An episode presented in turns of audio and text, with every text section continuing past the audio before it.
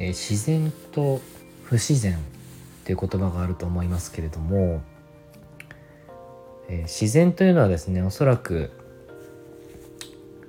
イメージしやすいものとして例えば木とか草とか空とか風とか海とか、えー、そういったものにおそらく触れた時にあ自然を感じるなというふうに、まあ、よく言われるわけですね。で不自然っていうのはじゃあどこに存在するのかっていうともしかしたら一般的には例えば、え人工的、まあ、人が考えて作り出した人工物例えばビルとか、まあ、車とかですねスマートフォンとか、まあ、電気とかさまざまなその人工物ってあるわけですね。でそういったものに対してその不自然であるという表現をするまた自然ではないという考え方をすることってあると思うんですが果たして本当かというふうに思うわけですね。えー、不自然ってじゃあこの、えー、我々がこの存在している今というこの今ここというこの宇宙そのものにおいてですね自然でないものというのが果たして一つでも存在するだろうかということについて、まあ、考えを馳せますよね。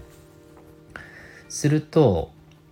えー、まあ、この宇宙っていうのはあるがままでただ存在するだけであって、まあ、それ以上でも以下でもないわけですね。えー、何の色もなくってその色をつけているのは私たち人間の認識捉え方だけであるとしたならば、えー、自然という捉え方も、まあ、不自然という捉え方も我々人間の中にしか存在しないということがまず一つ考えられるということですよね。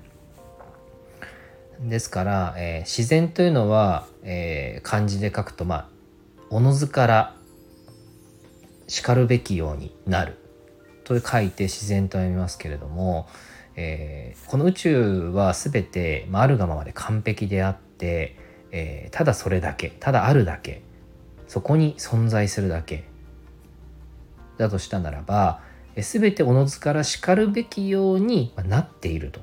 なるように常になっている。どんな出来事もどんな目の前にあられる人も、えー、どんな自分に起こる感情も考えも、えー、価値観もそして新しく発達していくテクノロジーも、えー、また、えそこに目に見える空や、え感じる風や匂いやさまざまなものその全てがただしかるべきようにそこにあるとしたならば不自然というのは実は存在しないということになります。えでは不自然というのはなぜそういう言葉があるかというとただただ私たち人間の思考すなわち思考による判断、えー、意味をつけた世界にしか不自然っていうのは存在しないわけですから、えー、どんな、まあ、自分の中に起きることも自分が捉えている現実に起こることもえー、全てはただそこに存在するとあるんだということをですねえー、今一度確認すると、えーまあ、よりあのあるがままを受け入れて生きるとただ生きるというその道につながってくるのではないかなというふうに思います。